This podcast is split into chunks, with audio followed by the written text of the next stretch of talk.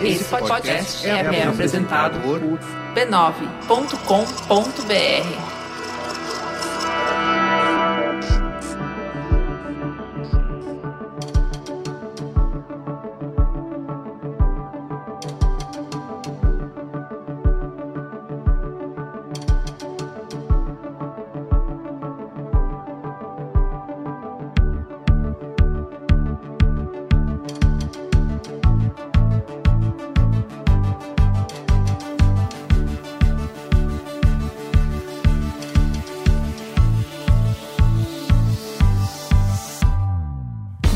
Bem-vindos ao Código Aberto, um espaço para conversar com as mentes mais inspiradoras do mercado sobre o cenário e o futuro da comunicação. Eu sou a Juva Lauer. Eu sou o Carlos Merigo. E esse já é o sétimo programa do Código Aberto, estamos no sétimo episódio. A gente já conversou aqui com o André Cassu, que é sócio e VP de criação da Crispin Porter Boguski, com o Ricardo Laganaro da O2, com a Carol Baracari do Spotify, a Dani Caxixe da Heineken, o Ken Fujioka da Loduca e o Sérgio Valente da Globo. Pode ouvir todos os programas em códigoaberto.b9.com.br. Entra lá, assina o feed bonitinho, tá bom? E hoje é a vez do Márcio Balas, palhaço, ator, diretor e dramaturgo especializado na linguagem de clown e improviso teatral. O Márcio leva essa palhaçada muito a sério e estudou três anos na escola do Jacques Lecoq, em Paris, e é formado na Bélgica no L'Institut du Clown Relationnel com ah, Christian que Moffat. lindo, hein? Gente, perdoa se tiver errado, Temos- olha, Temos até fran- falando francês aqui na, na mesa. é, a Como é que é, Juliana? é importante. Fala de É novo aí, isso, que eu não tá, entendi como que é o gente? nome do instituto. L'Institut du Clown Relationnel. Se não for isso, gente, é tipo isso, mas é a escola do Christian Moffat. Muito bem. Ele é um dos criadores do Jogando no Quintal, o espetáculo de improviso em cartaz mais antigo do Brasil, já visto por mais de 200 mil pessoas. Ele também foi diretor do espetáculo Improvável dos Barbichas e está em cartaz há três anos no Comedians, dirigindo e atuando o espetáculo Noite de Improviso. O Márcio compartilha o que aprendeu nessa jornada como diretor artístico e professor na Casa do Humor, um espaço para cursos de improviso, palhaço e stand-up. Mas, Juliana, me diz o que, que um palhaço tem a contribuir aqui no Código Aberto. Eu tive que responder essa pergunta algumas vezes quando eu falei que eu ia entrevistar ele. A proposta do Código Aberto é de conversar com pessoas que proponham caminhos e inspirações para transformar a comunicação. A gente acredita que muitas respostas não estão dentro das agências cercadas de leões. Elas estão em outros olhares, outras vivências, outras abordagens. Por esse princípio, quem se arrisca e aposta em criar no improviso, de frente para o público, indefeso diante do impacto imediato da sua comunicação, já tem experiência interessante para compartilhar. Mais ainda quem praticamente sozinho desenvolveu e disseminou a linguagem do improviso no Brasil e construiu uma relação de admiração com o público e com os comediantes. Mas para além do que funciona na prancheta, o Márcio é uma pessoa apaixonante, super inspiradora, que trouxe discussões sobre poder do riso, sobre como a gente lida com o erro, sobre o impacto que uma audiência cada vez mais cética traz para a comunicação e sobre como cativar audiências abrangentes sem segmentação de sexo, idade e classe social. Legal, hein? Vamos ouvir um trecho aí? Vamos. A regra do improviso, número um, é não tem erro. Não tem erro. Que- mas o que quer dizer com isso? É, o que for feito, a gente vai jogar com isso. A gente vai lidar com o que acontecer ali na hora. Por quê? Porque às vezes eu quis fazer um negócio e sem querer eu falei, saiu outro. Ok, o que, que a gente faz com isso? Muitas vezes isso aqui vai trazer uma novidade. E muitas vezes isso aqui vai ser mais legal do que o que eu tinha pensado originalmente. Mas antes da gente ir pra entrevista, Ju, vamos lembrar aqui que a gente tem no B9 um novo filhote na família de podcasts, que é o Tecnicalidade, que vai discutir tecnologia nos mínimos detalhes, apresentado pelo Rafael Silva, que escreve diariamente no B9, e pelo Rodrigo Gonzalez. No programa piloto eles falaram de Pokémon GO, as restrições olímpicas, né, para marcas e mídias, muitas é, tem a notícia de que a COI proibiu de dos veículos produzirem GIFs das Olimpíadas. Quero ver como que vai segurar isso daí. E também sobre o Galaxy Note 7. E se você quiser indicar alguém para ser o próximo entrevistado do Código Aberto, manda e-mail para códigoaberto.b9.com.br. Críticas e elogios também são muito bem-vindos. Boa. E escute todos os outros membros da família. Falei de tecnicalidade, mas, né? Não vamos esquecer do Braincast, do Mamilos, do Caixa de Spoilers. Histórias, do Mupoca, do Zing. É isso. Sem mais delongas, vamos ao que interessa? Vamos pro episódio.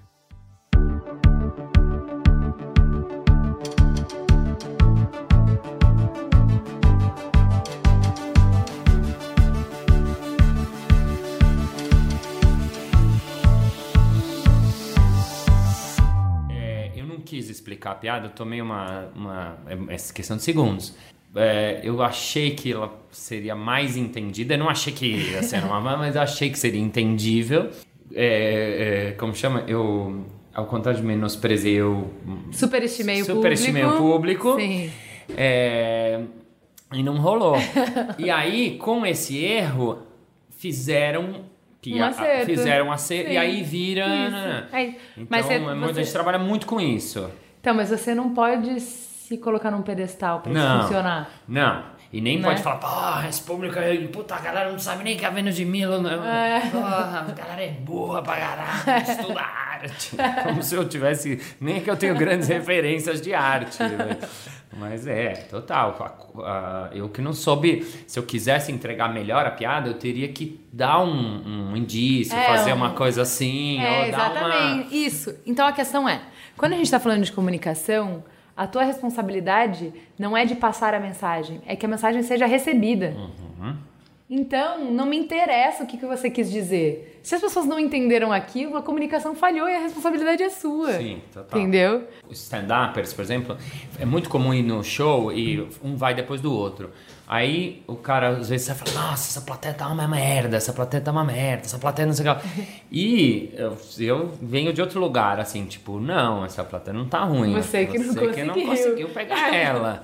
Claro, tem plateias que são um pouco mais duras? Tem. Sim, mas é isso que eu, que eu fico pensando o seguinte, que é um pouco da, da discussão interessante que a gente tem na criação, que, que a gente bate bastante, que é, se fosse fácil, não era você, gatinho. Entendeu? Era minha mãe lá contando uma piada e pronto, entendeu? É verdade. Se fosse fácil, se não tivesse que quebrar o gelo, se não tivesse que descobrir de que lado subir no expertise. cavalo, É.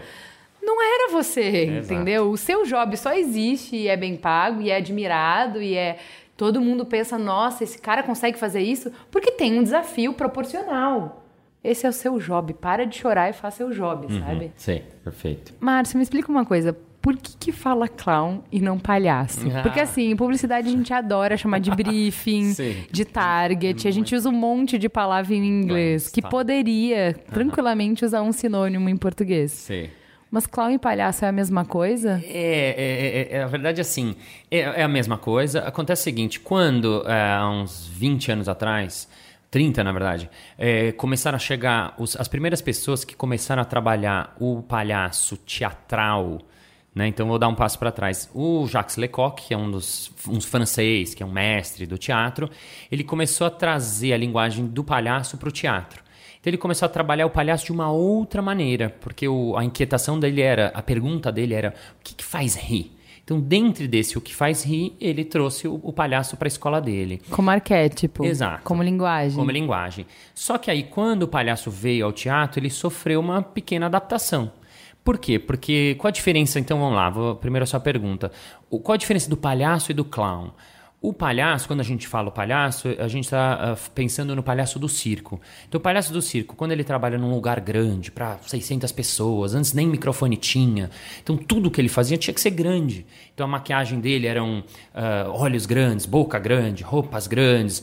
Ele falava alto. Se ele hum, chora, saem jatos de água. Se ele fica triste, o colarinho levanta. Se ele peida, salta aquela fumaça grande. Era tudo grande, exagerado, para todo mundo conseguir ver.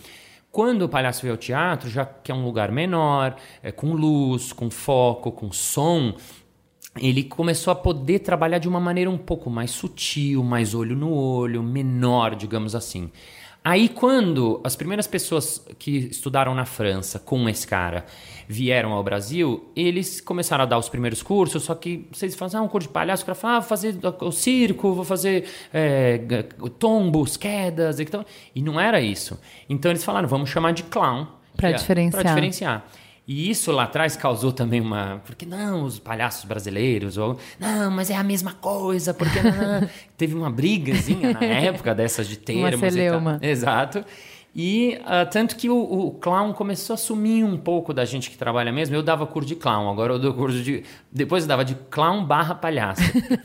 Depois eu larguei o clown e agora eu dou curso de palhaço. Então tem Entendi. a ver com isso. Bom você falar que você dá curso de palhaço, porque assim, eu fico pensando, como que foi a escolha de estudar isso? Hum. Né? Porque eu vi um pouquinho da sua trajetória e você é formado em marketing pela SPM, ou uhum. seja, você foi bem formado, uhum. uma boa escola, uhum. filho, você tinha tanto futuro, tinha mamãe esperava futuro. tanto de você, não é mesmo? É. Você chega em casa, mãe, vou vender a loja do papai e vou botar todas as minhas fichas numa nova carreira.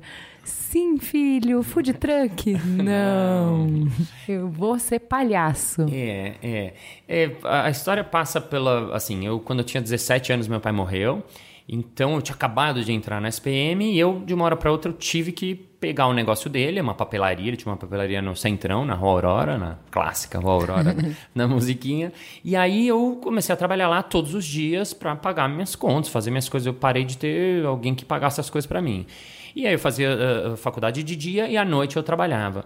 Então eu, uh, uh, nesse momento, eu não fazia teatro, eu já tinha feito teatro amador, mas para mim eu comecei a trabalhar, aí terminei a SPM e continuei lá na papelaria eh, trabalhando, era tudo normal. Aí, em 94, um desses caras que havia ido à França voltou ao Brasil e eu vi uma, um anúncio de curso de clown. E o clown, o que, que é isso? E um amigo que tinha me, me mandado esse, esse curso falou: Vamos fazer? Eu falei: Vamos. Esse amigo acabou desistindo, eu fui lá sozinho, meio de paraquedas total. E aí, era um, um curso desse tipo que eu dou hoje em dia, de dois dias, curtinho. E quando acabou, assim, eu saí, assim, absolutamente encantado com aquilo. fiquei muito impactado. Encantado com o quê? Ah, eu, primeiro, uma das coisas que eu mais lembro, assim, é quando eu coloquei o nariz vermelho pela primeira vez e fechei os olhos e entrei em contato comigo e abri os olhos, parecia assim que o mundo em volta tinha realmente mudado, assim, sabe quando você vê estrelinhas, assim, meio, quando você tá meio apaixonado, você foi meio abobado, assim, então, assim, eu lembro que eu saí do curso, assim, desnorteado, fui pegar meu carro, falei, não, vou andar pelas ruas, fiquei andando horas. Aí no dia seguinte eu fui o primeiro a chegar, fui o último a sair, eu, eu fiquei confraternizando com a galera do curso. Assim, tudo para mim foi muito. Eu, eu acho que tem uma coisa no palhaço que é muito libertador, né? Porque o palhaço ele aceita muito, ele diz sim, ele é muito sincero, muito direto, é, muito cria junto, é criativo. Então, todas essas coisas me pegaram muito profundamente. Mas ainda assim, não é que eu resolvi, não, vou fazer. Não, achei legal, mas minha vida continuou. Só que eu fiquei com aquela pulga lá. Não tinha quase nada na época de clown no Brasil, então a cada tanto que aparecia alguém que voltava, ah, vai ter um curso de clown com tal pessoa, eu ia lá e fazia. Ah, sem, então eu fui começando a entrar um pouquinho dentro desse universo e acabou sendo uma coisa que eu fazia é, é, paralelamente. Um dia eu vi um anúncio de clown uh, um brasileiro que tinha feito, começou de um projeto de palhaço em hospital, que era o Doutores da Alegria. Quando eu li isso, eu falei, nossa, quero fazer esse negócio aí. E aí eu fui atrás desse cara, na época não tinha internet, então demorei tipo quase um ano para achar ele, e ele falou: "Não, você precisa ser palhaço profissional". Como assim palhaço profissional? Não, você precisa trabalhar com isso. Aqui a gente só trabalha. Ah, tá, não dá para mim. Tem minha papelaria, tenho meu business, não dá. E aí continuei fazendo cursos, cursos, cursos. E aí um tempo depois, o meu irmão um dia chega para mim e fala: "Olha, ele era meu sócio, eu vou, um amigo meu me deu um, um, me fez uma proposta de trabalhar no negócio dele. Então, eu te dou a papelaria, te vendo por um real, você fica aqui, você vai ganhar o dobro, e eu vou lá trabalhar e vai ser bom para todo mundo. É meu irmão, meu irmão mais velho, então você vai ficar encaminhado aqui, tal, tal, tal. E aí, nesse momento, quando eu vi que eu ia ter que pegar um negócio só pra mim, eu já tava meio infeliz com o negócio. Que na verdade você não tava encaminhado, você tava preso. Exatamente. Quando eu senti que a você prisão sentiu o grilhão perpétua, ali. É, exatamente. Boa, boa. Nunca pensei nisso assim desse... exatamente. Quando eu senti que a prisão, ela era perpétua, assim, tipo, puta, sozinho eu não vou...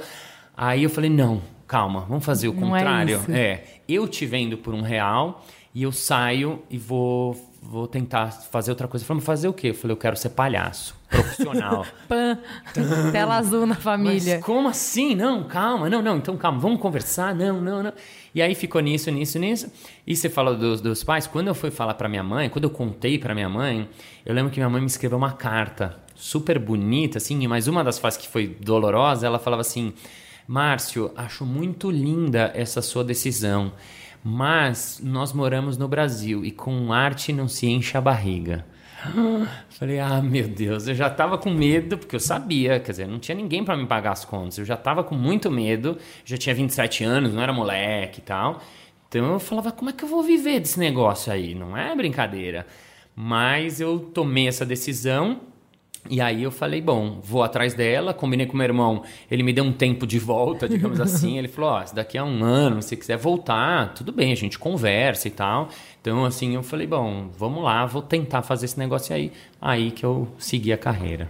Eu não sei, eu percebo que o palhaço, ele tem alguma coisa interessante para nos falar no momento que a gente está hoje, porque eu percebo o interesse por palhaço aumentando. Então, eu não escutava tanto falar de palhaço e não via tantos workshops e não via tantas, tantas pessoas falando que fizeram curso como eu vejo hoje. Porque qual é o apelo é, que o palhaço tem hoje? Por que o interesse? Olha, é, eu acho, minha impressão é assim, primeira, o palhaço ele tem uma coisa muito é, ligada à criatividade, ligada a fazer alguma coisa acontecer com pouco, a fazer as coisas acontecerem no momento, jogar com o momento. Então eu tenho a impressão que no mundo hoje, onde as coisas são muito rápidas, onde as coisas têm que ser feitas uh, no aqui agora, onde você tem que ter essa capacidade de jogar com o que está é, acontecendo ali no presente, no instante, eu acho que o, o palhaço, por ser, um, um, ser uma arte do aqui agora e do momento, eu acho que é uma das coisas que fez com que ele cada vez mais estivesse presente. A outra coisa que é uma impressão também minha é que o palhaço trabalha muito é, em você. O palhaço, porque que, que é o palhaço? O palhaço ele é você. Né? Essa é uma coisa que as pessoas demoram para entender, mesmo fazendo curso, assim, não entendem, mesmo no fim do curso, assim, no fim das contas, o palhaço, ele é você. O que, que eu quero dizer com isso? Quer dizer que todos nós somos palhaços. Então, quando alguém vem fazer um curso de palhaço, o que, que eu quero? Eu quero que ele tire as máscaras que ele tem no dia a dia. Então, ao contrário do que parece que o nariz vermelho é uma máscara, ele, é, ela é uma máscara, é a mas... menor máscara do mundo, Exatamente. né? Ah, muito bem, estudou você. é a menor máscara do mundo, é, mas ela é uma máscara diferente das outras máscaras do teatro, das outras máscaras que a gente conhece, porque ela é uma máscara que ela revela você. Então, quando eu trabalho com alguém, o trabalho do palhaço, na verdade eu vou tirando, limpando, para ele ser ele, quem você é mesmo, de verdade, com as suas destrezas, mas com as suas fraquezas, com suas coisas incríveis, mas com seus ridículos, com suas pequenas coisas, com as suas pequenas manias. Esse é o trabalho do palhaço. Então acho que no mundo hoje que cada vez mais, espero que seja isso também, né? Mas assim, tem mais gente buscando uma coisa sincera, autêntica, autêntica verdadeira. essência, né? É, essência. Então hoje, hoje em dia eu tô falando ai, do propósito. O palhaço é o meu propósito, eu, né? Essa é a busca do, de, de mim, quem ser quem você realmente é, verdadeiramente. Que lindo isso, né? Sincero, é, muito legal. Lindo, é muito, muito poderoso isso. É legal, é profundo, é difícil às vezes. Muita gente no curso de palhaço se emociona, muitas vezes chora. A primeira vez que eu dei um curso de palhaço em empresa, aconteceu uma coisa curiosa. Eu tive um aluno que era de uma de um ele era do que eu chamo Ferolab, né, que tre, tre, de treinamento, treinamentos corporativos. Ele foi ser meu aluno, ele ficou encantado, fez um curso de um fim de semana, depois um curso regular, e ficou muito encantado. Ele falou: "Márcio, não quer fazer essa empresa?" Eu falei: "Empresa?" Na época eu já tinha saído de empresa. Eu falei: "Não tem nada a ver com empresa, as coisas aí". Ele falou: "Não, Márcio, as pessoas precisam disso. Essas coisas que você tem, criativa, de fazer as coisas acontecer, de criar junto. Eu, você precisa trabalhar há 15 anos atrás, não era um papo, não tinha criatividade na, na pauta, nem inovação. Eu falei, tá bom, se você quiser, eu vou lá e faço, né?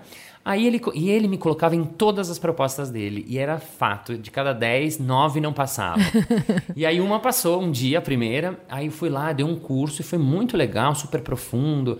Aí tá, umas duas pessoas eh, choraram um pouquinho, tá, tá, tá. E aí depois o feedback foi assim, nossa, Márcio, foi demais. O cliente gostou muito, mas ele falou, olha, mas também assim, chorar, assim, também não precisa tanto. É um exagero. Vai um pouco não vamos menos. nos expor É, assim ao é, trabalho, não é mesmo? Vai um pouco menos, assim, um pouco menos de emoção, não dá pro cara se encontrar tanto.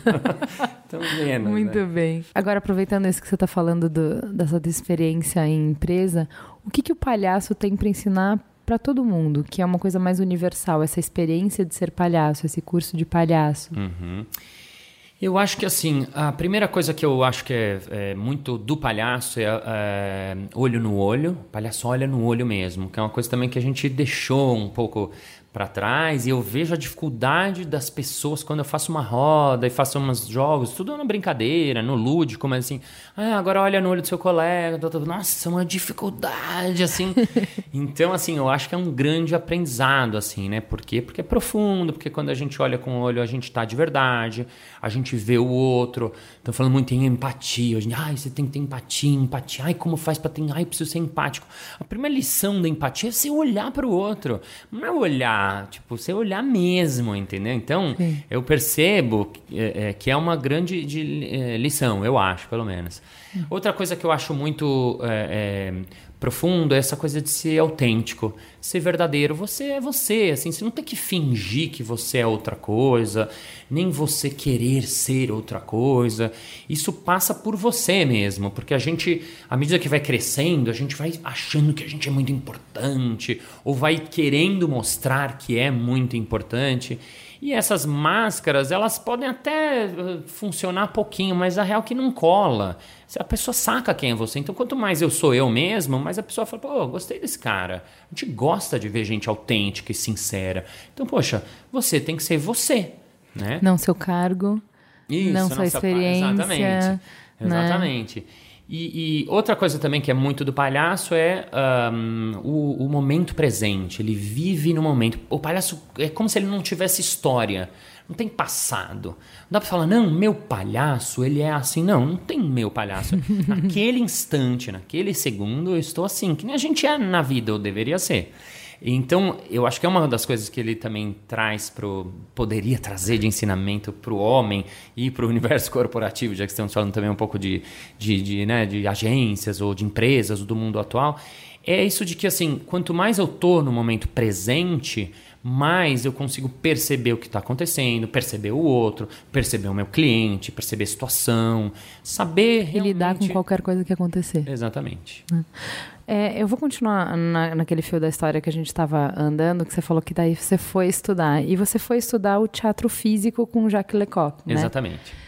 E por que essa escolha? O que, que primeiro o que, que é o teatro físico? Porque você é isso? É, é assim que se fala? É. Teatro físico. Teatro físico, sim. É, o que é isso e uhum. por que estudar isso?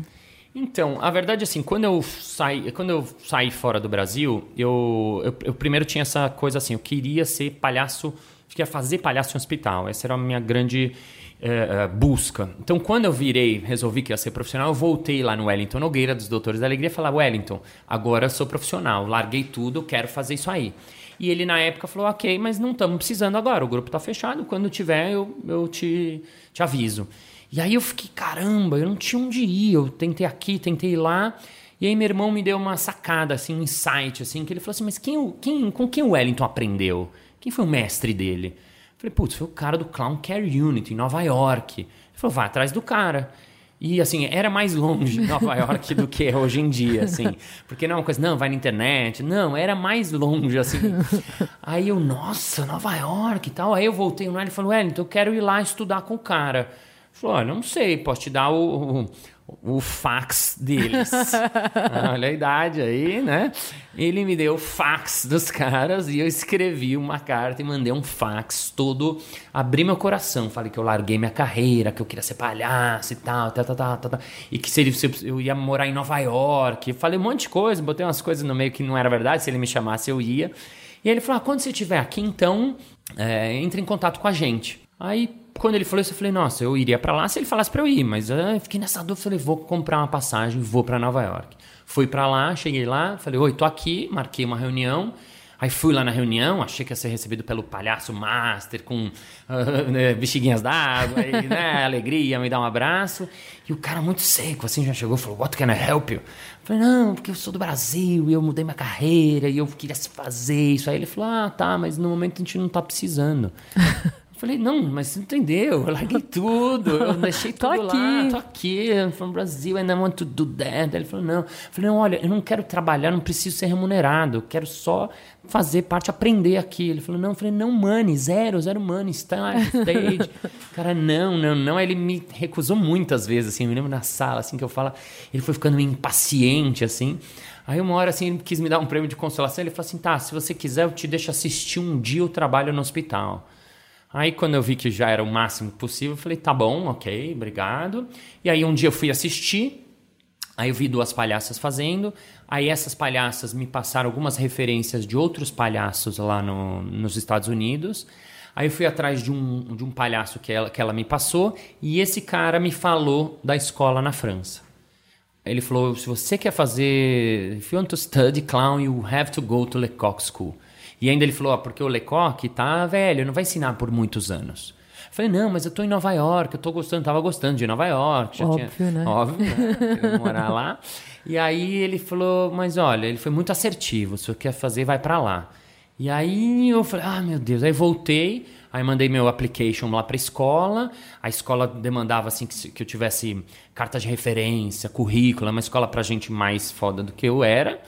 Só que eu não tinha. Aí eu inventei um monte de coisa. vi- Brasil Style. Total. Craqueou o sistema. Total, fiz um currículo incrível. Falei, meu, os caras não vão saber, Brasil, vou dar fim de mundo. aí eu mandei, aí, fica- aí eu liguei pra moça lá, ela falou assim: olha, era em agosto e o curso começava em setembro. Ela falou: ah, começaram pro- as inscrições pro ano que vem. Falei, não, eu quero esse ano. Agora. É. Ela falou, quero esse ano, daqui a dois meses, tá super em tempo, brasileiro, né? Brasileiro, Ela falou, não, já, já acabou, faz quatro meses, imagina, a gente do mundo inteiro manda currículo para essa escola. Aí eu falei, não, mas I'm from Brazil, want to that, tá, tá, tá. Ela falou, não, não. Aí eu, ela falou, manda e você fica pelo menos pro ano que vem. Beleza, aí eu mandei, aí ela me, me, me falou, olha, você foi aprovado, então ano que vem você pode fazer. Aí eu fiquei feliz, mas assim, eu tava lá em Nova York, eu já tava até fazendo um curso, mas eu, eu senti que eu precisava ir pra lá. Aí eu falei pra ela, não, eu queria agora, porque eu, eu sou do Brasil e eu não posso esperar mais, eu larguei tudo. Ela falou, olha, eu tô sabendo, qualquer coisa eu te aviso. E aí eu fiquei ligando pra escola, ligava toda semana pra escola, ela ficou meio, era a secretária da escola que me atendia. E aí eu fui ficando amigo dela, não, mademoiselle Michelle, oh, não. e fiquei, fiquei, fiquei. Aí um dia ela manda um fax pra mim, mais uma vez o fax, ajudando minha vida, é, falando que eu tinha, tinha tido uma desistência, e eu tinha eh, duas semanas a, a escola começava e eu precisava ser, eh, em 24 horas responder o sim eh, para ela porque a vaga, senão ela dá para outra pessoa. E aí eu falei, nossa, daqui a duas semanas, nesse meio tempo eu me ambientei em Nova York, comecei a fazer uns cursos, comecei a fazer animação de festinha de palhaço, comecei a fazer várias coisas, estava amando Nova York, falei, nossa, agora eu vou para França, meu Deus do céu, cruzar o continente, ai, ai. Aí eu aceitei, né? Pensei bem. É, teve uma passagem com um amigo que fazia banco, é, que trabalhava no banco, eu morava na casa dele, um amigo meu que estava lá num estágio num banco grande.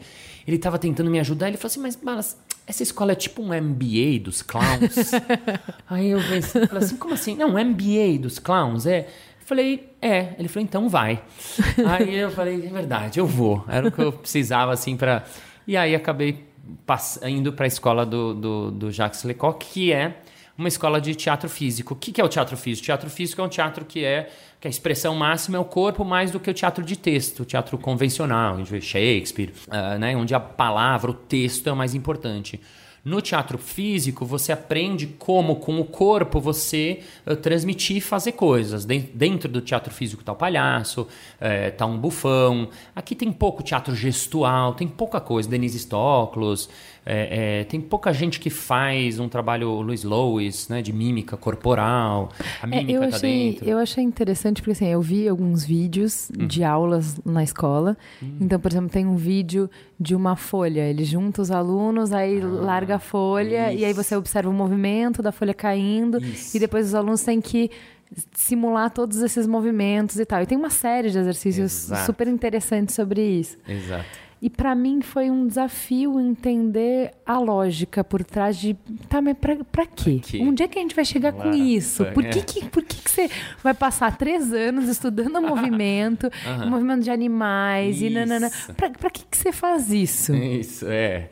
É uma, uma questão legal mesmo. É, você. Pr- pr- Primeiro, assim, é engraçado, eu te fiz esse exercício da folha, fiz outro do, do cubinho de açúcar, né? Aqueles açúcares em cubo. A gente jogava dentro de um copo e ficava sete alunos observando. O que, que acontece com esse pedra de açúcar dentro da água. Porque depois, a ce- o trabalho seguinte era, a gente vai na classe e aí eu sou um grão de açúcar entrando num copo de água.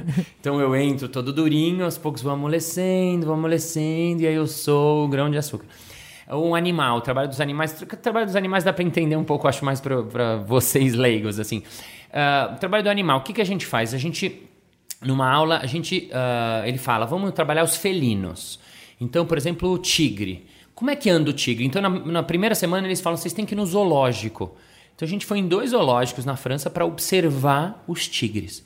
Então ia toda a turma lá, a gente ficava olhando os tigres. Mas a aula mesmo, não é que é fã, não. olhando os tigres, como que ele movimenta a pata, como ele descansa, como ela vai pro chão tal. Depois a gente ia na aula de movimento. Aí a gente um, eles colocavam a gente a, a quatro pa, de quatro de quatro pa, de quatro, né? é, é, é e, e aí ia, ia simulando para ver como é que ele anda, uma mão depois da outra, como é que ele mexe o rabo, tal, tal, tal, tal, tal. E depois, aos poucos, a gente ia fazendo essa transposição pro humano. Então, depois eu faço hum. isso de pé e depois eu faço, por exemplo, um personagem. Então, por exemplo, o que seria um personagem assim muito tigre? Um cara aqueles corretores da bolsa, hoje nem tem mais, mas aqueles clichês da bolsa, o cara dá, eu vendo, compro, vem pra cá não, porra, babá, então tem uma coisa tigre nele, então o corpo dele poderia ser é, é, como o de um tigre, o, o o espírito dele ser um espírito de tigre, um chefe. Para o quê? Para quando eu for compor, por exemplo, um personagem, eu posso fazer um personagem. Pá, ah, Caramba, viu? Gente, esse programa não é em vídeo e é uma lástima. É, né? Estou fazendo os movimentos aqui. Mas é isso. Então o cara vai pegar como inspiração um animal para depois ele transpor isso para cena, por exemplo, e compor um personagem. Para isso vai me servir. Tem uma, tem uma cena que eu acho que foi bem, é, bem ilustrativa lá, que ele estava fazendo um exercício, ele estava falando assim: "Ah, então eu quero primeiro que vocês se espalhem, depois que vocês não sei o quê", e ele simula uma hora um apertado de metrô. Uhum. Então ele falou assim: agora eu quero todo mundo muito junto. E aí as pessoas naquele aperto de que dá licença, dá, dá licença, Isso. meu ponto é o próximo. Nananana. Uhum. E ele fala: agora, e quando eu disser já, vocês vão se espalhar muito rápido para todos os pontos da, é, todos os cantos da sala. Uhum. Então assim tá aquele apinhamento no meio nananana, e de repente todo mundo vai pro, pro, pros cantos e ele entra bem devagar Uhum. E aí ele é a única pessoa no centro do palco. Então ele fala, é isso que vai dar importância pro, cara, pro personagem principal que está entrando. Uhum. Então ele mostra muito direitinho, até para alguém que não é visual como eu, Sim. como você usa esse movimento de, de contrair, expandir, de muita gente, de pouca gente, para criar atenção. Exato, legal. E o que eu achei interessante dele explicando de por que movimento? Por que se interessar pelo movimento? Justamente porque a gente, com o que a gente fala, a gente mente. E com o uhum. corpo você não mente. Uhum, então, eu achei muito interessante porque eu acho que a gente explora mais realmente o texto. Então, por exemplo, ah, a gente está fazendo uma propaganda, a gente está fazendo um vídeo no YouTube, eu estou preocupada com o copy, estou preocupada com o que está sendo dito. Uhum. Eu estou preocupada em fazer sentido, com a palavra chiclete que as pessoas vão pegar depois, com a música, com não sei o quê. Pouco eu estou uhum. preocupada e prestando atenção no movimento em si e no que, que a linguagem corporal fala para as pessoas. Legal. Claro que se presta atenção um pouco nisso, mas o que eu quero dizer é assim, ele leva as últimas consequências, né? Ele uhum. aprofunda muito nisso e eu acho isso muito rico. Então acho que assim, para todo mundo que trabalha com arte visual, com vídeo, enfim, é interessantíssimo conhecer o trabalho dele, se aprofundar, legal. né? É uma referência que eu achei muito interessante. Super legal. Tem uma coisa que ele fala que assim, ele trabalha, não trabalha expressão corporal, ele trabalha impressão corporal, Isso. que é o que, que o corpo vai é, imprimir e o outro vai perceber é, em relação a isso. Quando você fala de publicidade, eu concordo com você do pouco que eu conheço, mesmo sendo um publicitário formado, não, não sou desse universo, mas eu já fiz muito teste de publicidade. Quando eu larguei, né, vamos lá fazer um monte de coisa, dentre elas teste.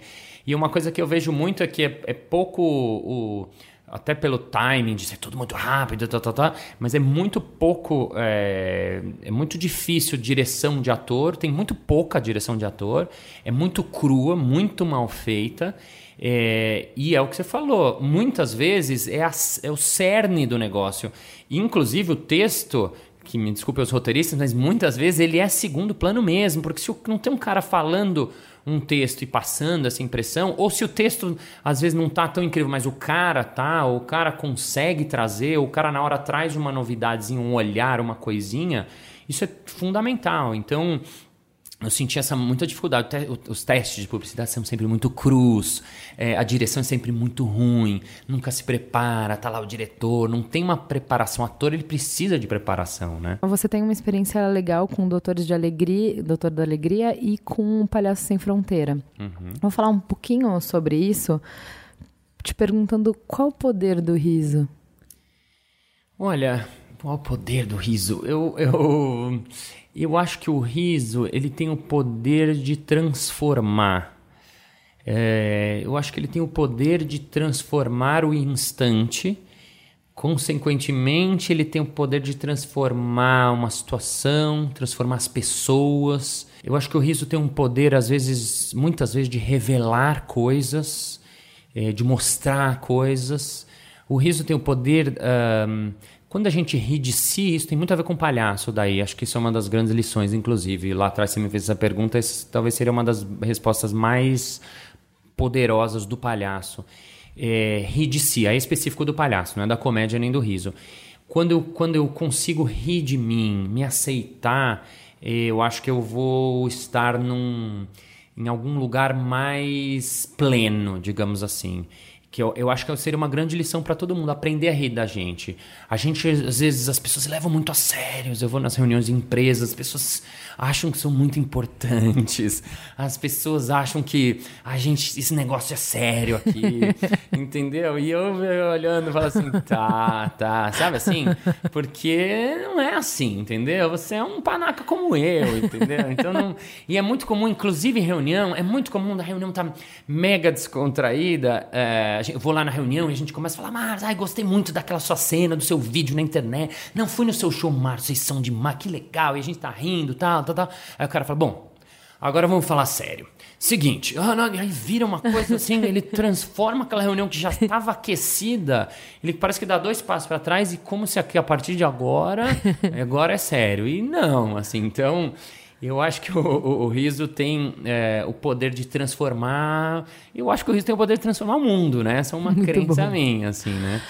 Quando você vai ou para um hospital ou quando você vai lá num campo de refugiados no Kosovo, levando riso, o que, que você tá levando? Porque assim, o cara tá precisando de comida, o cara tá precisando de emprego, o cara tá precisando que não mandem bala para cima dele, no sim, caso. Sim, balas talvez, mas não. É. É. mas por quê? O que, que, você, o que, que você tá levando pra mesa? Então, é, é, legal isso, né? Porque, pô, o cara lá tá ferrado e, você fala, vamos, vou trazer uns palhaços Vamos dar uma risada é, aqui. Né? Vamos dar uma risada aí. Como assim? Eu acho que eu tô levando... Um, é óbvio que isso está dentro de um, de um contexto, de uma situação onde eles vão ter outras coisas também, né? Mas eu acho que você. Eu, eu tô levando é, essa, esse, esse momento. Eu tô levando uma transformação de um momento que tá muito cinza lá, principalmente nesses lugares. O, o, o, campo de refugiados, por exemplo, eu lembro quando eu cheguei, assim, que eu, eu a gente já, já na chegada, assim, né? Eu, eu fui na primeira expedição, assim, morrendo de medo, porque era o mais novinho da turma, eu não tinha uma grande história de, de palco, assim, eu era o brasileiro, assim. Então a gente foi chegando lá no Kosovo, ver os, os tanques de guerra, passando nas casas destruídas, passando no posto de controle. Eu tava, assim, morrendo de medo. Eu acho que eu tava mais medo do que o mundo, assim, lá. É, e aí, né, tudo muito duro, assim, né? E você chega no campo, a galera lá numa situação, vários dos pais não estavam, alguns estavam na guerra, alguns não sabiam se tinham perdido ou não, quer dizer, sem casa, numas tendas, ferrados, nível que eu nunca tinha visto. E de repente a gente vai lá, chega lá, uns malucos. E aí os malucos começam a fazer a maquiagem, a gente já fazia, esse era um momento interessante porque a gente já fazia a, a, o início, a preparação meio que aberta. Então a gente começava a se maquiar, começava a fazer os aquecimentos. Então, eles viam uns doidos que chegavam e, e não, não, era que vinham trazer mantimentos, nada, mas é, é, começava a fazer os aquecimentos, jogar umas bolinhas de malabares, pintar o rosto tal, e de repente preparava o lugar onde a gente ia apresentar lá, montava, as pessoas se juntando. Aí de repente começava o espetáculo, as pessoas começavam a rir, entravam muito, né? Eu acho que o fato de não ter nada nesses lugares faz inclusive com que o público quando entra, entrava e entrava sempre, mas né, nesse tempo de entrar Às vezes demorava um pouco mais, um pouco menos, mas quando entrava era muito poderoso. Um dos dias a gente estava fazendo, começou a chover, a gente parou, porque o público estava na chuva, eles não saíam de lá. Eles não queriam sair, porque a gente só tá, tinha aquele dia, não é que é amanhã. Então a galera, não, mas a gente não dá para continuar tá na chuva. Não, a gente vai ficar na chuva. Não, mas os caras não tem roupa, meu. A gente tinha roupa, a gente fazia, faria na chuva. Não, não, o público quer fazer, quer, vamos fazer. A gente fez o show na chuva. Então, porque eles queriam ficar lá e a gente falou, nossa, incrível, vamos fazer. Então, assim, era muito poderoso. Aí, quando acabava o espetáculo, eles vinham lá, ficavam com a gente, abraçavam, era tudo muito colorido, assim, né? Então, o fato de estar tá tudo preto e cinza e de repente vir um momento de cor, de novidade, outras coisas, outros pensamentos, acho que é isso que a gente traz para eles lá. É óbvio que a realidade deles é dura e quando a gente sai ela continua dura e tal, tal, tal, mas assim, imagina que alguém vai sonhar com isso à noite. Imagina que eles vão falar disso durante dias. Imagina que o narizinho vermelho que a gente deixou com cada um deles vão ficar brincando, vão fazer coisinha, vão brincar de sopalhado, brincar de fazer malabares com o nariz, vão imitar a gente. Né? Os, os caras do Médicos Sem Fronteiras, que foi a parceria que a gente fez, eles contavam isso que depois que a gente ia lá, nos dias todos eles ficavam imitando os números, lembravam das coisas, um ria do outro, vamos não, vamos fazer isso. Então acho que a gente traz a transformação desse momento para eles assim, né? Então acho que essa é, é, esse é o poder do, por exemplo, o palhaço num lugar totalmente avesso ou, ou indiferente ou não preparado para isso, né? É legal a gente falar disso porque como a gente está num momento de crise, a tendência da comunicação é ficar cada vez mais racional. Uhum. Né? E eu acho, eu, pensando na, nas perguntas que eu ia te fazer, e me veio esse link, assim, que é um link mais distante, mas que, que me parece verdadeiro também. Que, assim, as pessoas, assim como elas não queriam só comida, elas não queriam só que as necessidades físicas delas fossem satisfeitas, era necessário também esse lúdico. Uhum. Também numa comunicação, você não pode só com racional, uhum, né? Uhum. E a gente vê muito isso, assim, ah, então a gente tem um diferencial, o, produto concorrente tem isso, a gente tem isso, então a gente bate nisso e resolveu. E não resolve, não é só isso, né? Uhum. É, tem a ver com experiência muito, eu acho também, né? O cara viver uma experiência, assim, eu acho que é uma coisa que é, é, muito marcante. Acho que isso talvez tenha a ver com o universo de vocês, assim, da propaganda, né? Quando o cara ele vive uma experiência, ele tem uma conexão emocional que não passa pelo mental, pela cabeça, é, o, é outra profundidade, é outra. E tem uma coisa Outro muito, impacto, é, né? tem uma coisa muito louca dos meus alunos que fizeram cursos de palhaço comigo, por exemplo. É, quando às vezes me encontram em alguns lugares, fez um curso de dois dias, por exemplo.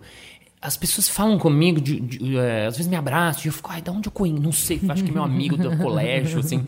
É, é, porque a conexão é tão profunda em dois dias que eles que fica que é muito forte, é muito poderoso. Então, quando tem uma experiência né, de, de, consumo de qualquer coisa, eu acho que passa por um outro lugar, é mais conecta mais, é mais poderoso, é mais profundo. Sim. Tem um, uma coisa que a gente escuta bastante é que o humor é universal, que o riso é universal. E aí eu fico pensando nesse briefing aí que te passam, porque você vai nesses lugares, você tem tanto uh, o cara que é mais de mais idade quanto a criança, você uhum. tem homem, você tem mulher, você tem todas as classes sociais entre aspas lá, porque as pessoas vieram de diferentes backgrounds uhum. e níveis de instrução completamente diferentes. Então assim, não tem uma segmentação. E esse é o pior briefing na agência, o briefing que ninguém quer pegar, é quando Sim. não tem um público segmentado certo. Sim. Você tem que falar com todo mundo e você tem que ser interessante para todo mundo. Sim, é. É, no caso, nesses casos, por exemplo, era assim: ah, o público vai ser de 50 a 85 anos classe C, D, E, F, G, H, I. É, então, é, você tem que. Hum, assim, primeiro tem uma coisa que a gente trabalha muito no improviso e no palhaço que a gente chama de aceitação. Eu, eu, eu aceitar a situação, o contexto, tudo que se apresenta para mim no momento, no instante. Então eu tenho que vou, vou ter que jogar com isso. Ok, legal. Ah, o público é assim, legal. Ah, o público é assim, legal. Tudo a gente aceita e joga com isso. A outra coisa que é muito importante é que quando a gente chega e começa o espetáculo, a gente vai aos poucos percebendo também como é que é esse público, o que está funcionando mais, o que, que não está funcionando. Eu acho que o humor é universal, sim, acho que boa parte das coisas que se ri é, em todos os lugares do mundo se ri igual. E aí, obviamente, cada lugar e cada público tem suas peculiaridades, pelo tipo de público. Se eu for fazer uma plateia de publicitários, provavelmente eles vão rir de coisas diferentes se for fazer para uma plateia de é, médicos ou para uma plateia de ou classe social é diferente, obviamente que é que é diferente. Agora, uma coisa que é muito da arte do palhaço e do improvisador é ele perceber no instante o público que está lá. Por quê? Porque ele vai fazer uma coisa, aí ele vai perceber a resposta. O feedback é muito instantâneo. E ele colhe esse feedback e já, já se reorganiza. Ah, tá, então vocês querem isso, é isso. Ah, então vai um pouco mais pelo lado da sacanagem. Ah, então vamos brincar um pouco mais de sacanagem. ah, não, o público está gostando de uma coisa que é de, de humor, é, de palavras, de texto. Ah, vamos falar um pouco mais. Ah, o público está gostando de interação. Vamos interagir. Hum, esse público não quer interagir muito, não. Não quer ficar na dele. Opa, não vamos interagir interagir. Então ele vai colhendo feedback a cada segundo. Então isso acaba dando para um improvisador, né, para um palhaço, é, é, uma, um skill, né, digamos assim, é muito poderoso dele perceber a plateia instante, instante e ter que se adaptar. É uma coisa que quando eu for fazer, eu faço palestras de improviso e criatividade. É muito sutil, mas quando eu chego, e não é uma coisa que eu penso, ai, deixa eu ver como está esse público. Mas eu tenho o meu texto, a minha palestra é roteirizada. Mas, ah, mas não é improviso? Não, mas improviso você, você também organiza, você planeja, você estuda. Então tem uma palestra roteirizada. Ah, mas palestra de improviso é roteirizada. É, roteirizada. Só que quando eu chego, eu faço algumas coisas que eu vou percebendo como é que está esse público. E outra, digo para você, é porque vocês trabalham muito com briefing fechado, né? Muitas vezes o briefing não condiz com que, o que realmente é. Ah, mas pra gente também, acontece né? muito. Oh. É, então. As, então acontece, não, os caras de. Foi numa empresa, não, os caras de TI, uma galera quadrada, eles não gostam de participar. Meu, os caras queriam. Eles são tão fechados lá que eles queriam mais ah, pirar. Então, assim, ok, legal, eu ouço o que ele me fala, mas eu sinto ali na hora. Na hora aquele público lá está assim, então eu vou me moldando recebendo feedback em segundo a segundo, me adaptando a esse feedback. Ele me dá esse feedback aqui, eu faço isso aqui. Aí eu tento isso aqui, aí ele faz isso aqui. Então a gente vai construindo no instante. É, então já vou aproveitar para pular direto para a parte de improviso, que é a nossa certo. última parte. Que é justamente assim, você começou o teatro de improviso no Brasil praticamente, né? O Jogando no Quintal está 15 anos em cartaz, com uhum. mais de 200 mil pessoas, mais de, atingindo já mais de 200 mil pessoas. Uhum. Então, vamos conversar um pouco sobre isso, porque tem uma grande diferença, só se a gente ficar em, ficando apenas na, no humor, entre o humorista que vai criar um material, vai pensar muitas coisas, vai criar muitas coisas, vai afinar, vai escolher o que, que ele quer dentro daquilo que ele criou, ele vai pesquisar, nanana, criou testa em algumas pessoas, vê como é que é, faz os ajustes e ele chega com o material pronto para a plateia. Uhum. Versus alguém que vai se expor e criar ali junto uhum. com as pessoas. Legal. Por que fazer isso? Por que fazer isso? para que se arriscar desse tanto? Para quê, né? você pode ser tão garantido. Então, primeiro você falou que é uma coisa que eu falo em aula, você falou muito bem, inclusive, é, é, é a diferença um pouco do stand-up para o improviso é, é exatamente isso que você falou.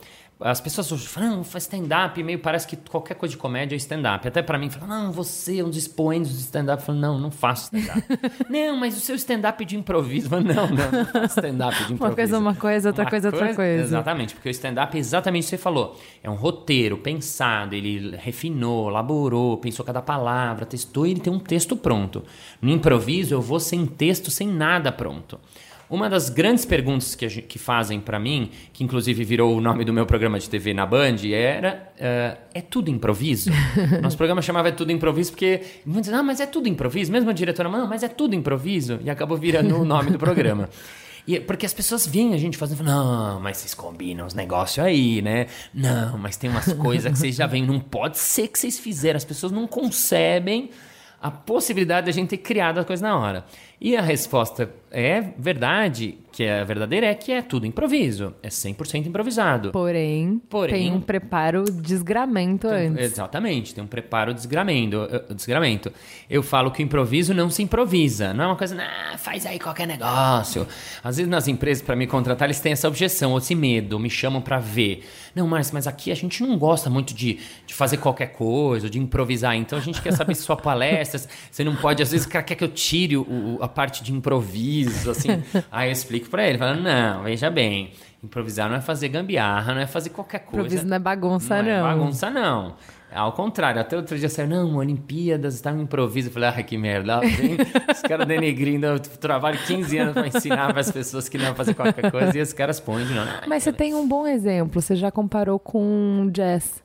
É. Porque você tem que estudar demais para poder improvisar no jazz. É. Não é tipo, ah, eu comecei e vou tocar qualquer acorde aqui. Exato. Quem sabe menos, ensaia e faz. Quem sabe muito, tem o poder de na hora criar. É, é. Mas tem- você tem que você tem que estudar muito antes, Exato, né? tem técnica por trás, que é o que eu ensino, ou quando eu faço a palestra, ou quando eu dou o workshop, exatamente eu ensino quais são os princípios do trabalho do improviso. Porque no improviso, quando a gente vai criar um, um espetáculo, uma cena ali, realmente a gente cria tudo na hora. Muitas coisas a gente pensou, pesquisou, treinou, mas não é Você que a tem um gente... repertório, né? Isso, mas não é que a gente treina, ah, vamos fazer uma cena que eu vou ser o pai e a mãe, isso, vamos repetir hoje. Não. A gente só treina, por exemplo, ah, tem um jogo do troca, que é um jogo que, eu, que eu, a pessoa tá falando, ah, eu queria um Guaraná, o mestre Simone fala, troca, eu queria uma Coca-Cola, troca. Não, não queria nada, não, obrigado. Quer dizer, ah, a gente faz esse jogo muitas vezes, aí a gente vê, tá legal esse jogo, vamos experimentar com o público? Vamos. Aí o público é a grande, né? É legal, funcionou ou funcionou? Hum, precisamos fazer uns ajustes, vamos pedir mais vezes troca, porque só duas vezes não é uma. Ah, vamos pedir. Então você vai ajustando, vai pesquisando, vai pesquisando. Mas tem muito ensinamento por trás, tem muita teoria. Eu estudei 10 anos para conseguir criar um espetáculo ali na hora, né? Então é técnica, né? Como tudo improviso também é técnica. Eu acho interessante a gente é, falar de improviso agora eh, e do estudo e do preparo que requer antes, porque a gente na publicidade a gente também ficava nesse a gente tinha escolha antes de você pegar uma peça que você vai pesquisar, você vai preparar o seu material, você vai ter várias criações diferentes, você vai escolher a melhor, você vai testar numa audiência prévia, aí você vai pegar esse, esse- essa comunicação fechada e entregar para o público. E aí seu trabalho terminou. Você entregou e tá tudo lindo. E, e antes era uma opção você fazer isso ou fazer uma comunicação mais aberta, justamente como você está falando do improviso de colocar a comunicação, escutar o que vem e construir em cima disso e começar uma conversa. Você podia conversar, você podia fazer unilateral. Com rede social você não consegue mais fazer isso, porque mesmo a peça que você vai, ah, eu só vou vincular na televisão, que é mídia de massa, eu falo e vocês escutam. Esse material, mesmo que você não queira, ele está interagindo com uma- um monte de outras conversas que estão acontecendo naquele momento, de um monte de outras marcas soltando comunicações ao mesmo tempo, atingindo nichos e pessoas e, e- e- e jeitos de pensar que você não previu quando você estava falando, quando você estava preparando isso, e sendo recebido de maneiras completamente diferentes. E aí, assim, tem quem deixa Deus dará, coloca lá e seja o que Deus quiser, e tem quem justamente consegue improvisar melhor. Que é, eu pensei a conversa assim, mas caiu de outro jeito, e o que, que eu vou fazer com isso? E tem que ter uma agilidade muito grande, Uhum, exato. Porque não dá pra você falar assim, ih, a, a piada não foi como eu tinha pensado. Então, peraí, de- deixa eu voltar meses. Eu vou voltar pra prancheta. Não, é agora. É agora as pessoas estão falando isso da comunicação que você fez. Exato. E aí você devolve pra elas e é conseguir continuar a conversa mesmo quando ela não saiu do jeito que você imaginava. Eu acho que assim, essa conversa é muito legal da gente ter, e eu acho que isso que o improviso traz muito e é uma disciplina que eu acho que a gente na publicidade tinha que fazer muito. Muito, assim, sabe? Em massa. Todo mundo que trabalha com comunicação hoje deveria estar fazendo improviso para entender como conversar e como lidar com um cenário que muda toda hora e que você não consegue ler tudo. Então você leu uma parte, você achou que ia agradar, não agradou, não foi assim, não foi percebido desse jeito. E como que você consegue mudar isso e, e que o que eu acho do improviso é você abrir mão de pautar a conversa. Que é isso que está sendo difícil pra gente. Essa é a dor da comunicação, da publicidade hoje, que eu sinto pelo menos. Que antes a gente pautava a conversa, a gente falava, ó, o que você vai vestir é aquilo que está na propaganda, o que você vai cantar é o bordão da propaganda. A gente pautava completamente a conversa, sabe? Como as pessoas iam viver, o que, que elas iam falar, tudo a gente pautava. E hoje a gente não está sabendo ouvir, a gente não está sabendo entrar na conversa, sabe? A roda está girando rápido E a gente não sabe, sabe? É- Ou a gente é o tio da Suquita, que entra fazendo uma gracinha quando não tem graça nenhuma quando é vindo de você. Tinha graça quando o moleque ali do meu amigo falou, mas quando é a marca que fala, não tem graça. Sabe? Gente não tá sabendo entrar na conversa. Aham. É, o improviso tem muito isso de que uma vez que a gente fala, até muitas vezes também das objeções, ah, quando eu vou dar improviso em corporativo, assim, não, porque aqui a gente tem muito planejamento, tá, tá, tá, se... E eu falo assim, não, a gente também tem planejamento, a gente planeja, pensa, só que num determinado momento a gente vai e experimenta. Aí experimenta e conforme o público vai dando a reação, a gente vai moldando a coisa. Então a coisa vai sendo moldada durante o negócio. Então a gente pensa, porque não é ruim ter pesquisa, ter, ide ter ideias, ter pensamento, ter direcionamento, é óbvio que tem que ter. Mas eu não posso ficar anos, num, meses às vezes, dependendo do que for, planejando e pensando, ai não, se ele fala, não, não. Porque é isso que você falou, não dá pra eu prever como vai ser a conversa inteira. Que nem o cara que vai no primeiro encontro, ele já quer Isso. planejar todas as falas. Ok, você pode até pensar fala ou outra, você pode até.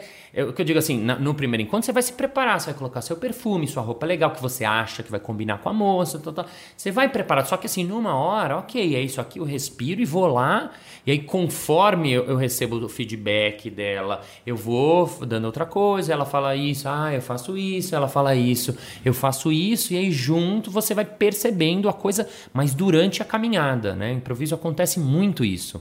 Muitas vezes a gente abandona, no palhaço também. Às vezes, outro dia eu fui fazer um número, eu abandonei o meu número, porque eu percebi que meu número não ia funcionar naquele lugar. Era um número muito poético para aquele público lá. Então, enfi- enfia no cu sua poesia, entendeu? Poesia, guarda você.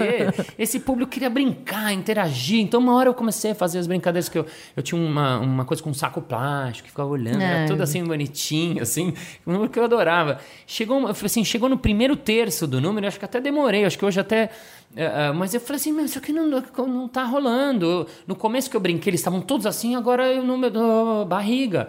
Aí eu falei, ah, Saquinho, vem pra cá. Então, gente, todo mundo mão pra cima, ah, mão pra cá, mão pra cá, vamos fazer um jogo. Fiz um jogo, tipo gincana, que eu fazia assim, muito de jogos coletivos, e larguei, meu número abandonou. E ah, o Saquinho ficou lá, entendeu? Mas eu acho engraçado porque, assim, de todas as artes, me parece que a comédia é a que menos tem a possibilidade de usar essa carta, que todo mundo usa, sabe? Ah, se meu livro é ruim, não, é você que não Não, é entendeu, entendeu? Não, é. Se a minha novela não teve público, você que não, não, não sabe brincar. Agora, o, o- quem faz humor não é ele que define, olha, eu tenho 10 anos de estudo, então isso aqui é ótimo. Ou Sim. o público ri, ou não o ri. público não ri. Sim. E se o público não riu, nunca vai ser culpa do público. Sim, Sabe? Mano, tra- trabalha sua piada de outro jeito. Você não foi engraçado, pode ser engraçado pra você. Exato. E eu acho que isso tem muito pra nos ensinar. Sim. Como comunicadores, entendeu? Sim. O que o improviso especificamente tem muito a, a, a ensinar, eu acho, assim, uma das coisas é ahn, quando é, né? Quando a coisa acontece no momento presente, é que ele ah, ele faz esses ajustes segundo a segundo, digamos assim. É como se a cada eu boto um carro para uma máquina para funcionar e a cada segundo eu estou ajustando ela conforme eu vou ouvindo a resposta do público. Então isso é muito poderoso para quem faz coisas no palco. Isso é muito. É, é, é- por que, que acontece? O que, que é difícil? Muitas vezes eu falo, não, minha palestra funcionou muito, mas hoje não funcionou, o público estava uma porcaria. É porque era a mesma palestra, lá não sei aonde funcionou. Calma. Não quer dizer que o público estava uma, uma porcaria, quer dizer que algo aqui você não soube manejar com esse público que está aqui. Então, esse estudo, essa arte de perceber, essa arte que eu falei no começo de olhar, as pessoas não olham para o público. Eu fiz um, um evento que eu, eu dei um, um exemplo que eu achei muito interessante. Estava o cara da. Posso falar marcas aqui? Não vou falar mal da marca, sim. imagina. Era um assunto in- incrível e são meus clientes também. Mas estava um cara da IBM falando sobre o Watson. Ah, um, um supercomputador, um assunto mega interessante. Eu acho que talvez o assunto mais interessante do mundo, tipo um computador de um bilhão de dólares que está revolucionando o mundo. É. E tava assim, eu, ainda que não sou desse universo, estava assim, chapado no. Aí todo mundo olhando pro cara, de repente, alguém da produção eh, informa outra pessoa da produção, uma menina, que ela precisa colocar o banner atrás do cara do palestrante que estava sentado na cadeira, provavelmente para filmagem e tal. Beleza. A menina da produção ela tinha que cruzar o palco. Ela não quis atrapalhar. O que, que ela fez? Ela se escondeu atrás do banner. E ela foi passando sorrateira. Então, de repente, você tá assistindo o cara da IBM falar, e você olha pro lado, tem um banner cruzando o palco, assim, um banner andador, assim. Então, vum, todo mundo olha para o banner andandinho, andandinho. Aí ela deposita o banner atrás dele e ela sai, e ela sai assim meio pisando um pé depois. Sabe quando você não quer fazer barulho, você vai pisandinho, só que ela tava no meio do palco. Então, ela vai, cruza, cruza e vai para lá. E eu por dentro, como essas coisas é o meu assunto, me interessa, assim, rolava de rir, mas o público não é que tava rindo e tal. Mas você percebe que nesses 20 segundos, não foi muito tempo, o cara que tinha um assunto mais importante do mundo, ele perdeu o público de uma maneira muito violenta.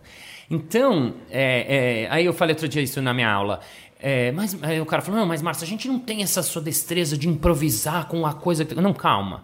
A primeira coisa é o seguinte: o que, que você precisa fazer nesse momento? A primeira coisa que você precisa saber é perceber que algo está acontecendo naquele momento. Se você é um palestrante, é um orador, é um diretor, qualquer pessoa que está falando, eu preciso perceber o que está acontecendo. Ele tinha que ser o primeiro a perceber. Porque todas as cabeças do público fizeram vum e viraram para lá. Então ele precisa saber. Segundo, ele precisa tomar uma decisão se ele vai usar aquilo e como usar aquilo. Porque às vezes simplesmente ele pode dar uma pausa, ele pode olhar. Isso seria já suficiente, porque ele não perde 15 segundos do público. Uh, claro, se ele começa a entender que isso é interessante e legal, ele vai fazer um comentário. E nível 4, se ele é um cara que aos poucos vai se uh, habituando com isso, ele fizer um comentário divertido, nossa, esse é o. Esse, o Watson faz qualquer coisa, mas fazer um banner andar nunca vai fazer. Sei lá, vai ser agora. Mas aí o público vai bater palma, vai ficar super feliz. Ai, que legal, né? E aí, ao invés dele perder 15 segundos, ele ganhou 500 pessoas, porque as pessoas têm uma conexão com as pessoas que, que sentem que estão ali com elas, no momento, que estão ali no aqui agora. Então, isso eu acho que é uma grande lição do, do improviso para as pessoas, qualquer, né? E na publicidade ou no. Tô falando específico, isso eu falei do aqui agora, do momento sim, presente. Sim. Outra coisa também que a gente trabalha muito no improviso é a questão do erro. Porque o erro, pra gente, ele não é um problema. A regra do improviso, número um, é não tem erro. Não tem erro. Que, mas o que quer dizer com isso? É, você, o que for feito, a gente vai jogar com isso. A gente vai lidar com o que acontecer ali na hora. Por quê? Porque às vezes eu quis fazer um negócio e sem querer eu falei, saiu outro. Ok, o que, que a gente faz com isso? Muitas vezes isso aqui vai trazer uma novidade. E muitas vezes isso aqui vai ser mais legal do que o que eu tinha pensado originalmente. Que é o que acontece com várias grandes invenções da humanidade. O cara tentou fazer um negócio, saiu outro, ele soube pegar aquilo lá e trabalhar.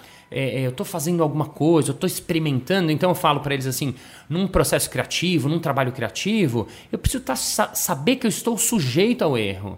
O erro faz parte do processo criativo e o erro, ele nada mais é do que um resultado não esperado. Eu queria fazer um negócio, surgiu outro. Ah, mas que merda, pô, falei que a gente não devia ter feito. Ah, tá vendo? Não deu certo a experimentação. Opa, isso é uma posição. Outra assim, o que, que saiu aqui? O que tem aqui? Tem algo disso aqui que é interessante? Olha esse detalhezinho aqui, a gente tinha pensado nisso. Será que isso aqui, se eu fizesse isso aqui? Pois se a gente estudar isso aqui um pouco mais, então eu, se eu sei que o erro faz parte do, do, processo criativo, se eu estou aberto e mais, que é uma coisa que as, as startups hoje em dia têm muito no discurso delas. Quantas, quantas vezes o cara não precisou falhar, falir é, empresas dessas pequenas de tecnologia? Para conseguir chegar no que é o business deles, né? Então, hoje em dia já é uma coisa mais aceita, né? O improviso traz muito isso. A gente brinca com o erro, a gente se diverte no erro, a gente joga com o erro. Então, Não, quando... tem, eh, a hum. aceitação que você falou é muito importante. Uhum. Porque aceitar as coisas como elas são. Uhum. O público como ele é, o isso. cliente como ele é, o job Exato. como ele é. Exato. E vamos fazer o melhor que a gente tiver com isso aqui. Exato. Porque é por isso que eu preciso de alguém tão especial. Exato. Certo? Exato. Que é. a gente estava conversando um pouco antes sobre isso. Assim, ah, o público é difícil. acredito que tem horas que o público realmente é muito difícil. Sim. Acredito que é muito difícil entregar aquela mensagem ali que você tem para passar. Mas se não fosse, não precisava ser você. Exato. É. É verdade, porque às vezes tem públicos, eu falei da IBM, que meu cliente que eu fui fazer evento na IBM e era só gente de tecnologia, só clientes deles e só TI, que não é meu universo. E eu, nossa, é, caramba, e eles, não, pessoal duro, são CIOs, nem sabia o que era sigla, legal. Então lá fui eu, ufa, vamos lá, assim. É, era um público diferente, era um pouco, mas assim, cabia a mim transformar essa galera. E, é, é, e foi um, um, evento muito legal, e eu acabei ficando parceiro deles, fiz mais vários eventos por conta desse primeiro evento e tal. Porque a gente tem essa propensão a falar assim, ok, eu vou jogar com o que eu estiver ali na minha frente. Vou jogar com isso. E à medida que eu vou andando, eu vou me adaptando conforme eles vão me dando os feedbacks deles.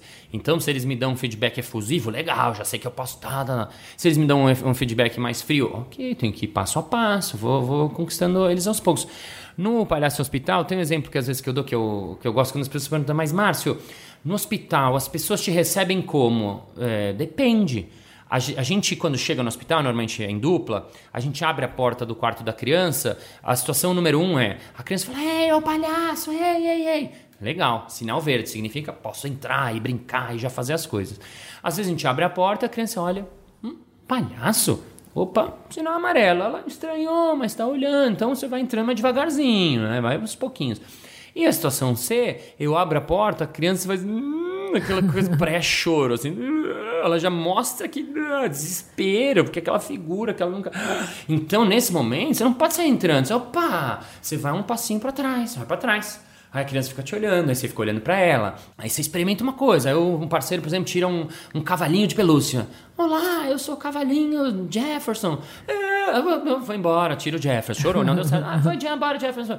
Aí o outro propõe, uh, um vai, eles batem. Ah, então vamos embora, batem, se batem. E um cai no chão. Ela, ah, ok, levantou, levantou. Não, tá tudo bem, tá tudo bem. Aí o outro vai lá e olha essa bolinha, faz uma bolha de sabão. Opa, bolha de sabão, criança parou de chorar, ficou olhando. Ah, legal. Deu certo, vou experimentar mais uma bolinha. Solto mais uma bolha. Ah, legal, ficou olhando. Ok, o outro tira a bolha dele. Opa, mais uma bolinha, bolinha, bolinha. Aí ele vai olhando para as bolinhas e começa a abrir o rosto.